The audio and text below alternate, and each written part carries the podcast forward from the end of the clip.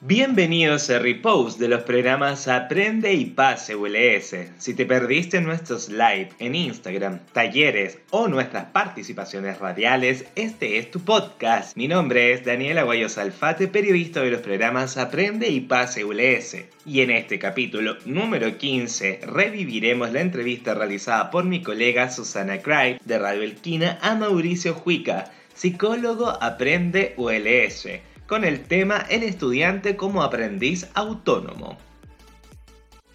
Cada día jueves nos comunicamos con los profesionales de la Universidad de La Serena para tratar eh, distintas temáticas y ahora le damos la bienvenida a Mauricio Juica, psicólogo Aprende ULS. Mauricio, ¿cómo estás? Bienvenido.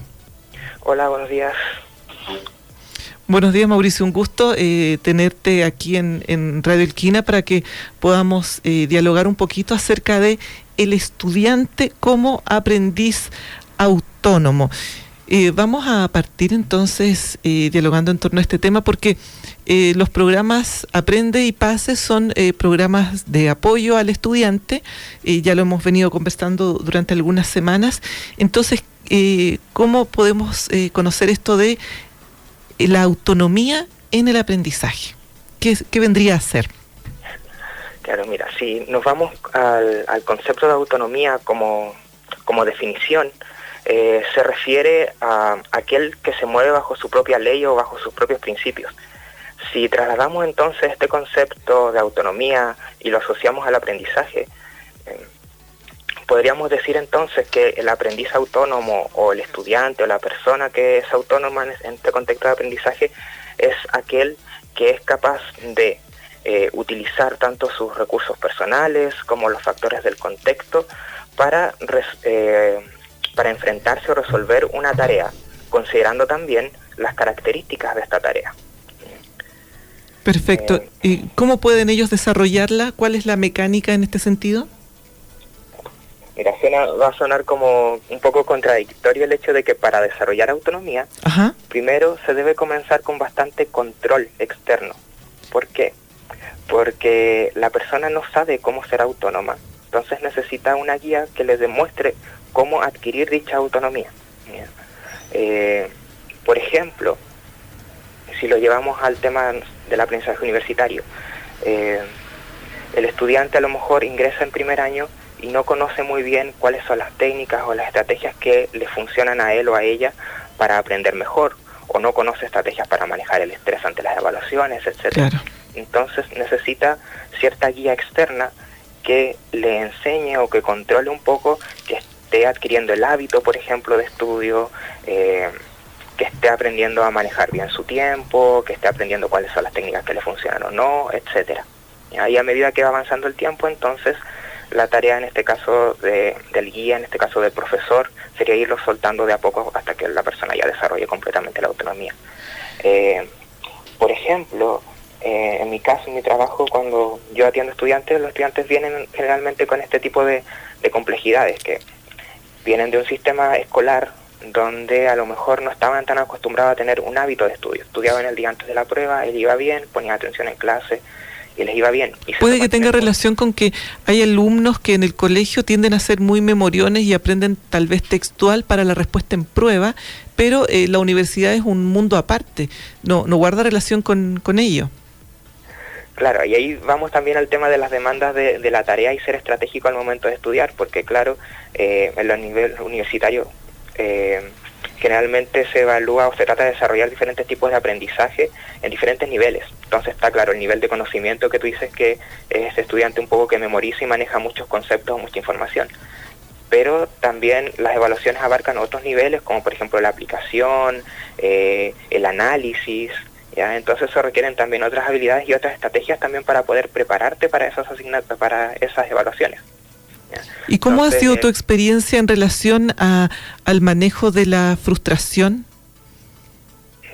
por las expectativas que pueden traer o porque tal vez eran alumnos muy brillantes en el colegio, entran a la universidad, se encuentran con esta eh, nueva eh, forma de, enfrentar no solo la vida universitaria, la, vida académica en general. ¿Cómo han, ¿Cómo han podido manejar, cómo has visto tú el manejo de la frustración en ese sentido? Es que en ese sentido, ¿Mm? bueno, la mayoría de los estudiantes ingresan también con una fantasía de lo que es la universidad, de cierta forma. O, o, tienen expectativas de toparse inmediatamente en primer año con cosas específicas de su carrera, cuando en realidad la mayoría son eh, ciencias básicas, por ejemplo. Eh, entonces, en ese caso, el trabajo es básicamente eso, regular las expectativas y darle un contexto a aquellas cosas que están viendo en el presente y cómo van a afectar o influir en los aprendizajes un poco más concretos de, su carrera o que sean más específicos de lo que van a ejercer después, como darle sentido a, a lo que están estudiando. De hecho, ese es uno de los factores que potencian el aprendizaje autónomo, el hecho de que sentir que lo que estoy haciendo también tiene un contexto y tiene un sentido, ya que me está sirviendo para algo. Claro, ¿Y eh, cuál es la mecánica para fortalecer la autonomía en el aprendizaje? ¿Cómo es el proceso? Claro, como te contaba, eh, comenzando con bastante control y a medida de que va avanzando el tiempo ir, ir soltando. Por ejemplo, lo que yo hago es que viene un estudiante, por ejemplo, con la dificultad de que dice que no tengo hábitos de estudio. Entonces, vamos viendo diferentes factores que influyen en el aprendizaje autónomo, por ejemplo, la gestión del tiempo. ¿Cómo estás? Eh, gestionando tu tiempo actualmente. Y a veces eh, surge el tema de que a lo mejor tienen la sensación de que no tienen tiempo, que la carga académica es demasiada y entonces no le da tiempo para estudiar. Eh, cuando en realidad a veces no es un tema de falta de tiempo, sino que es un tema de no saber organizar las prioridades. Y cuando empiezas a organizar las prioridades, empieza a aparecer el tiempo disponible, porque a lo mejor eh, es más prioritario no sé, estar en redes sociales que estar estudiando, por ejemplo entonces ahí empiezo como con, ya, empecemos de a poco, no estás acostumbrado a estudiar y necesitas tener al menos una cantidad de horas de estudio específica para tu carrera, por ejemplo. Empezamos de a poquito a construir, no sé, una, empieza a intentar una hora todos los días, pero para demostrar que lo estás haciendo, envíame evidencia con, no sé, un correo con lo que aprendiste eh, de esa hora de estudio, por ejemplo, más un ejemplo concreto donde eso que aprendiste se pueda aplicar. Entonces, así de a poco, a medida que voy avanzando, voy avanzando también en cuanto a complejidad de la tarea que voy entregando para que vaya desarrollando nuevas capacidades, pero al mismo tiempo voy disminuyendo el control. Entonces, después ya con el tiempo la tarea no es todos los días, sino que es una vez a la semana, por ejemplo. Claro que sí, mira qué importante lo que estamos eh, conversando, porque tal vez, tal vez estaba pensando que este programa eh, pase y aprende tiende como acompañar a la misma persona durante toda la carrera, pero no, va va, por supuesto, es un programa de acompañamiento, pero también es un programa que le va enseñando y entregando la estrategia para que él pueda luego eh, seguir este, este camino de habiendo creado un hábito, tal vez habiendo aprendido a controlar sus, sus niveles de frustración, eh, comprendido tal vez de manera objetiva eh, cuál es la mecánica para poder transitar en, la carrera más allá de la fantasía romántica de lo que uno cree puede ser una carrera en la vida universitaria. Muy importante. ¿Cómo, ¿Cómo has visto tú los resultados en tu tiempo que estás trabajando? ¿Has podido palpar o tener más o menos alguna estadística de, de, los resultados en relación a, a, los niveles de autonomía? ¿Se han cumplido los objetivos? Eh, sí, efectivamente, pero obviamente también depende del compromiso del estudiante. Exacto. Ya, si el estudiante se compromete también, sigue el proceso, eh, he tenido buenas experiencias con ellos, bastantes buenos resultados y la idea, como dices tú, es claro que al final, a largo plazo, ya no necesiten este acompañamiento porque desarrollaron ya sus propias capacidades de, de ser autónomos. Eh, de hecho, por ejemplo, también cuando tú mencionas este tema del manejo de la frustración, de cómo ser autónomo, ahí tenemos también varios factores que caracterizan al estudiante autónomo y que nosotros tratamos de desarrollar. Te voy a nombrar algunos y voy a ir como desglosándolos y cómo ir preparando al estudiante en esos aspectos. Por ejemplo, está eh, el autoconocimiento, es decir, que el estudiante conozca cuáles son sus formas de aprender, cuáles son sus sus propias capacidades, porque las técnicas o las estrategias de estudio o de aprendizaje que le sirven a tu compañero a lo mejor no van a ser las mismas que te van a servir a ti. Entonces, primero conocer como tus propias características. Eh, la gestión del tiempo, como te mencionaba anteriormente, eh, el manejo del estrés, y aquí hay un factor bastante importante, eh, sobre todo con eso que tú decías de la frustración. saber, por ejemplo, y considerar que el estrés académico, el estrés en general, no es algo malo eh, no es algo negativo en sí, sino que es más bien una señal que te entrega tu cuerpo de que hay un estímulo afuera que te está complicando, que es amenazante. ¿ya? Por eso genera una sensación desagradable. El estrés en sí no es malo. Lo malo es cuando tú no sabes manejar esa sensación. Cuando te sobrepasa. Agradable. Cuando te sobrepasa, exacto. O cuando entras en un estado de me acostumbré a, me acostumbré a vivir con este nivel de, estrés y después ya eh, se empieza a volver crónico. Entonces, y ahí también hay que poder diferenciar el tema del estrés, la ansiedad y la angustia, porque eh, el saber diferenciarlos nos va a permitir tomar estrategias distintas de cómo disminuir esa sensación desagradable. En el sentido de que, por ejemplo, eh, la angustia nace por algo que podría suceder en el futuro y que me causa cierta complejidad. es decir, no tengo la certeza de que vaya a pasar. Por ejemplo, tengo una tarea que realizar y eh, tengo la sensación, por ejemplo, de que me, me podría ir mal. ¿ya? Eso me produce cierta angustia. Para poder manejar eso, entonces, primero tengo que ver si eh, lo que estoy pensando me podría ir mal es algo realista o no, es un juicio fundado o no. Y en base a eso entonces empezar a prepararme, por ejemplo, ya es algo, si no es, real, no, es algo realista, eh, dejar de prestarle tanta atención a eso y focalizarme un poco en eh, movilizarme para desarrollar esa tarea que va, a ocurrir en el futuro. Eh, y si es una posibilidad, o sea, es posible que me salga mal, ¿qué haría si me sale mal? O me he enfrentado a situaciones similares y que me ha salido mal, ¿cómo lo he enfrentado? ¿La forma en que lo enfrenté fue buena o fue incorrecta? Ah, ah, voy a hacer algo diferente esta vez y entonces ahí voy reduciendo un poco la angustia. En el caso de la ansiedad, también es algo que va a ocurrir en el futuro, pero es algo que yo sí tengo certeza que va a pasar. Entonces, por ejemplo, tengo que cumplir con esta tarea. Y eh, me complica un poco el tener que cumplir con ese plazo y me siento mal. Entonces trato de evitarla, me pongo a hacer otras cosas, me pongo a revisar redes sociales, etcétera, y eso es contraproducente porque termina aumentando mi nivel de angustia ante esa situación. Entonces, ¿qué hago? Como para poder corregir eso. Como sé que es algo que va a pasar, toda esta sensación negativa tiene una función, que es darme esa señal de que tengo que prepararme para esto. Entonces, empiezo a desglosar la situación, empiezo a generar pasos pequeños para empezar a avanzar. ¿Qué es lo que me complica esta situación? A lo mejor me complica que no sé cómo hacerla. Entonces, ¿qué tengo que hacer primero? Ya buscar información, capacitarme, ver qué, que, sí sé hacer y de ahí empezar a construir para lograr esa tarea del futuro. Y el estrés eh, tiene que ver con algo que está ahí en el presente, ya un estímulo negativo que, está ahí en el presente de manera amenazante. Entonces ahí eh, tengo que ver por qué ese estímulo del presente es estresante para mí. Ya, a lo mejor siento que no tengo la capacidad para enfrentarlo. Entonces, con lo mismo que te decía recién, descomponer la tarea en cosas más pequeñas que yo sí pueda lograr, pero que al mismo tiempo me permitan avanzar e ir generando nuevas capacidades para después ya enfrentar la tarea completa. Qué importante lo que estás comentando, eh, Mauricio. Estamos, le recuerdo a nuestros auditores, hablando junto a Mauricio Juica, psicólogo del programa Aprende ULS. Mauricio. y otra cosa también importante es eh, el locus de control en términos de los psicólogos, eh, que se refiere más bien a, por ejemplo, eh, cómo yo responsabilizo ciertas cosas que me suceden, si a algo externo o algo interno. En el sentido de que, por ejemplo, si tengo la creencia de que las cosas que me pasan, me pasan por el azar, así como por ejemplo me fue bien porque tengo suerte y me fue mal porque el profe me tiene mala, o si es por más bien factores internos.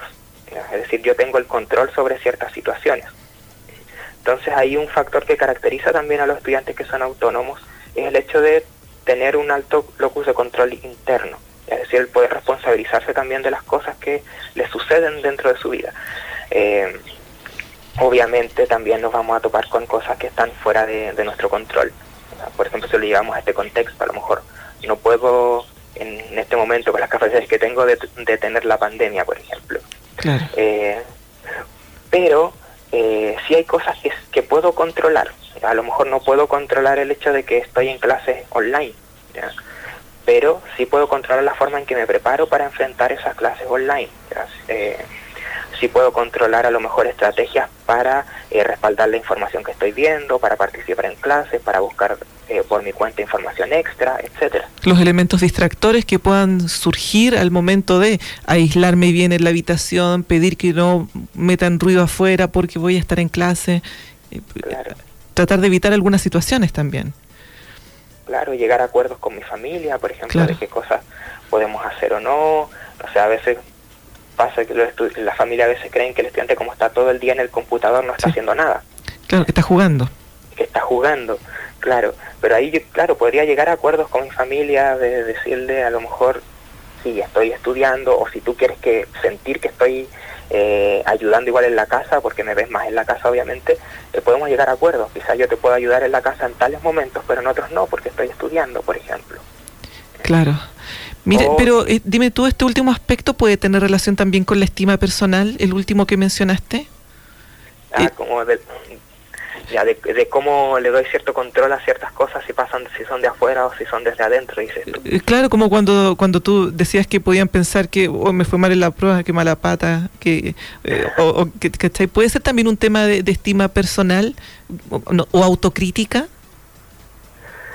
Claro, de por ejemplo, igual a veces la gente trata como de, evitar ciertas cosas. O sea, si me hago cargo, bueno, es más fácil echarle la culpa a lo mejor a algo externo que hacerme cargo y empezar a movilizarme para hacer ciertas cosas. Eh, y eso también tiene que ver con lo que hablaba recién del estrés, de, que uno también tiene ciertos mecanismos de defensa ante las situaciones que son amenazantes del entorno. Entonces, por ejemplo, a veces es fácil, eh, como mecanismo básico, huir. Entonces le echo la culpa a otra cosa y me desvío mi atención hacia hacia las redes sociales o me pongo a hacer una cosa diferente, porque claro, como dices tú, eh, a lo mejor puede ser que no confío, no tengo mucha claridad también de cuáles son mis capacidades o mis herramientas para poder enfrentar esta situación que es compleja. Eh, entonces, me, escondo un poquito en las excusas. Claro. Entonces ahí la idea es como cambiar el foco de atención en realidad.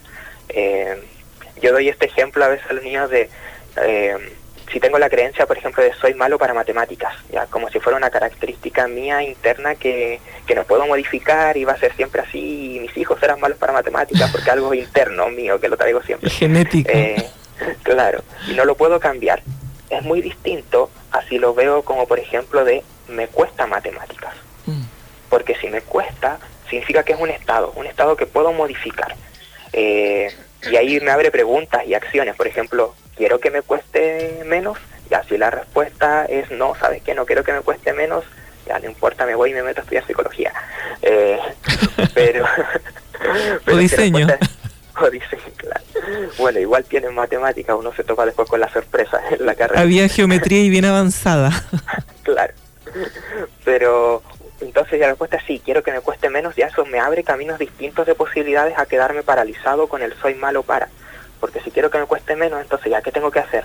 Eh, busco ayuda de algún compañero, busco en algún libro, veo un video en internet de Julio Profe, lo que sea. Entonces me permite caminos de acciones. Entonces la idea también es, más que entramparse en ciertos juicios, eh, ir viendo cuáles son las capacidades que tengo, cómo he enfrentado situaciones previas similares, e ir observando también la capacidad de poder plantearse preguntas que te permitan avanzar y generar caminos de acción y que no te paralicen de cierta forma. Exacto eh, todos, todos nos hemos hecho a lo mejor la pregunta cuando salimos de la enseñanza media, ¿qué voy a hacer con mi vida?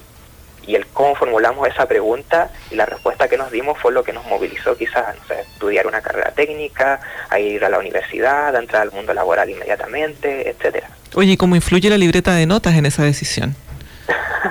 Seamos claros. Claro, también. Yo supe que iba a ser diseñadora, era evidente porque porque mi libreta de notas hablaba de que mi inclinación era artística y, y tal vez hasta nos estamos equivocando, tal vez simplemente ha sido la estrategia eh, de, aprendizaje la que hemos tenido o como dices tú, tal vez no era tan mala para matemáticas, tal vez debía hincarle un poquito más el diente porque me costaba más y pudo haberse abierto un mundo en otra área igualmente bueno, ¿te das cuenta? Claro.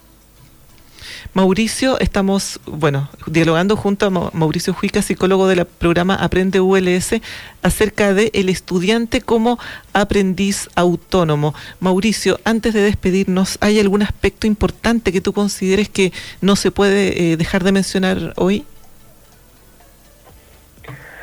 eh, un aspecto súper importante que me gustaría recalcar, sobre todo en el hecho del desarrollo de la autonomía, eh, es que las personas igual puedan hacerse cargo de sus propios procesos, o sea, darse cuenta de que si hay algo que me gusta, que me está conflictuando, eh, ver o visualizar cómo lo puedo enfrentar, qué herramientas tengo para poder enfrentarlo y si no las tengo, eh, buscar ayuda.